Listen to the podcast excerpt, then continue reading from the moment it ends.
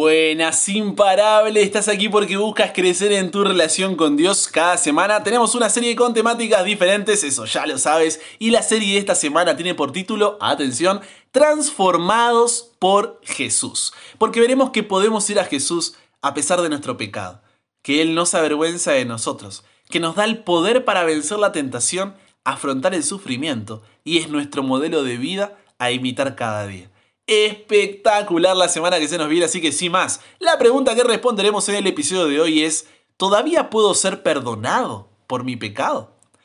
Querido Dios, ¿cuántas veces nos hemos hecho esta pregunta? ¿no? ¿Todavía podemos recibir perdón? Que hoy podamos encontrar tu respuesta en tu palabra y podamos, Señor, ser guiados por tu Espíritu Santo para tomar la mejor decisión y volver a ti. Gracias, Señor, por la oportunidad de poder escuchar tu voz. Quédate con nosotros hoy. En el nombre de Jesús oramos. A nadie le gusta tener deudas. Y la verdad es que todos tuvimos, tenemos o tendremos deudas en algún punto. Y siempre y cuando podamos pagar esa deuda, estamos tranquilos. Pero, ¿qué sucede si es una deuda que no podemos pagar? ¿Continuamos estando tranquilos? Lo cierto es que no.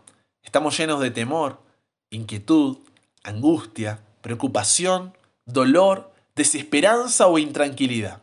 ¿Por qué? Porque no puedo pagar esa deuda de la casa.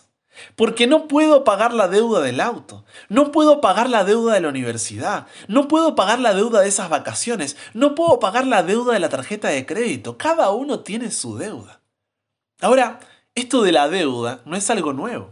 La deuda es una realidad que existe hace, oh, miles de años. Y en el propio pueblo de Israel había deudas. Pero Dios le había dado leyes a Moisés para cuidar a su pueblo y hacer de este un pueblo próspero para su gloria. Vamos a ver juntos lo que dice Levítico, capítulo 25, versículos 25 al 27 y versículos 47 al 49. Dice, si algún israelita queda en la miseria y se ve obligado a vender su propiedad, su pariente más cercano tiene el derecho de recuperarla por él, para que la propiedad vuelva a sus manos. Si no tiene ningún pariente cercano y puede conseguir por sí mismo el dinero para recuperarla, deberá contar cuántas cosechas faltan hasta el siguiente año de liberación. Y ese será el precio que deberá pagar. Si alguno de los extranjeros que viven en el país se hace rico y un israelita queda en la pobreza, al punto de venderse como esclavo al extranjero rico, ese israelita tendrá el derecho a ser rescatado.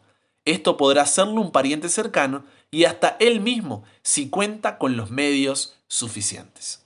Si uno lee un poco el libro de Levítico, encontramos que la ley de Moisés acordaba que cuando una persona era tan pobre que tenía que vender su propiedad o incluso venderse a sí misma para poder sobrevivir, recibiría esa propiedad o su libertad cada, escucha, eh, 50 años, en lo que se llamaba el año de jubileo, en el que se perdonaban las deudas se reclamaban las propiedades y se proclamaba la libertad a los cautivos. Esto es buenísimo, imagina. Se libran todas las deudas cada 50 años, pero 50 años no es mucho tiempo de espera.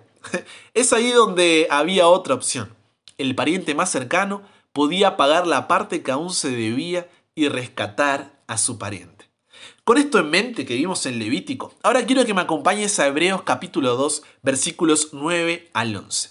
Dice, pero vemos a aquel que fue hecho un poco menor que los ángeles, a Jesús, coronado de gloria y de honra a causa del padecimiento de la muerte, para que por la gracia de Dios gustase la muerte por todos.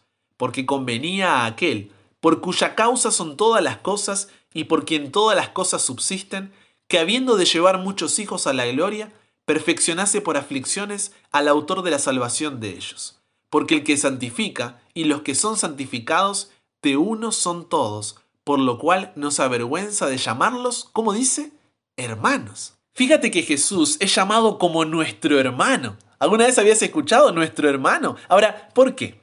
Porque nosotros como humanidad también tenemos una deuda, y no hablo aquí de una deuda económica, sino de una deuda espiritual. Al pecar, caemos bajo el poder de Satanás no tenemos el poder de resistirnos a él. Y peor aún, la única forma de pagar esa deuda es con la pena de muerte. En otras palabras, no es que perdíamos la casa, el auto, el año de universidad, las vacaciones o nos cancelarían la tarjeta de crédito, no, perderíamos nuestra vida. ¿Qué situación más desesperante que es? Sin embargo, Filipenses, capítulo 2, versículos 6 al 8 dice que Jesús, siendo en forma de Dios, no estimó el ser igual a Dios como cosa que aferrarse, sino que se despojó a sí mismo, tomando forma de siervo, hecho semejante a los hombres, y estando en la condición de hombre, se humilló a sí mismo, haciéndose obediente hasta la muerte y muerte de cruz. O sea, Jesús, siendo Dios, adoptó nuestra naturaleza humana y se hizo carne y hueso como tú y como yo, y fue llamado Hijo de Dios. Todos tenemos ese familiar que siempre se endeuda. Y si no tienes uno, tal vez ese seas tú.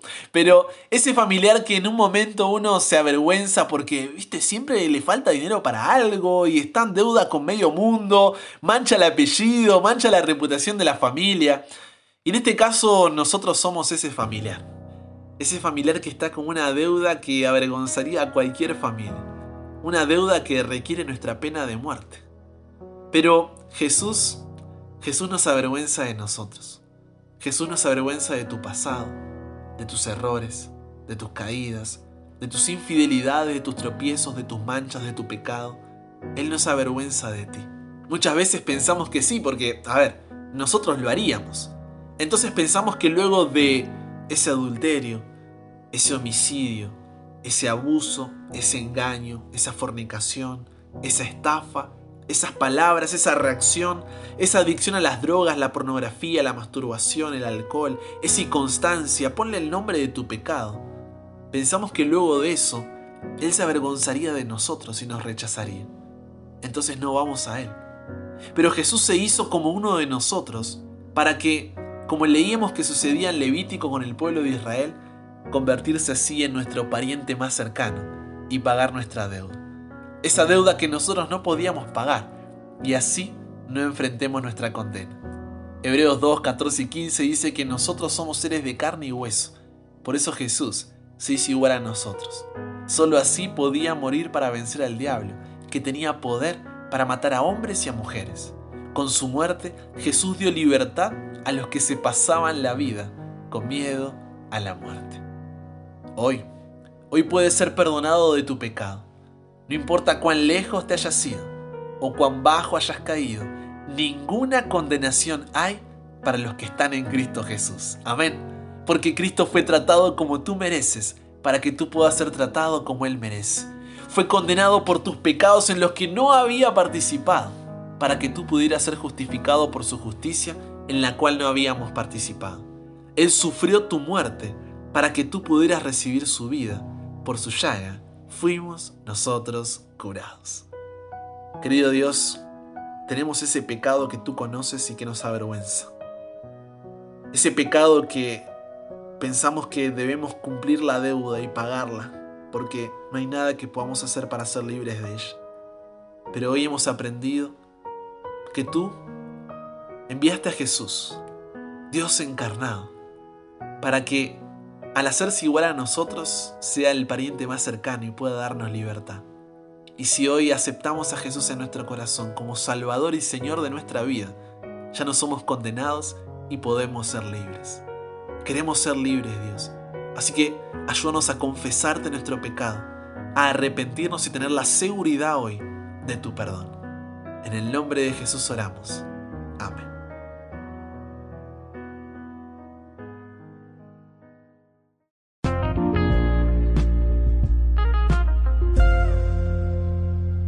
Si quieres ser transformado por Jesús, no te pierdas los siguientes episodios durante toda esta semana y obviamente compártelos. Sígueme en Instagram como arroba chalabrian para más contenido diario y te espero cada día, de lunes a viernes, con un nuevo episodio aquí en WhatsApp para que nunca pares de aprender y nunca pares de crecer. ¿Por qué? Porque hasta el cielo no paramos.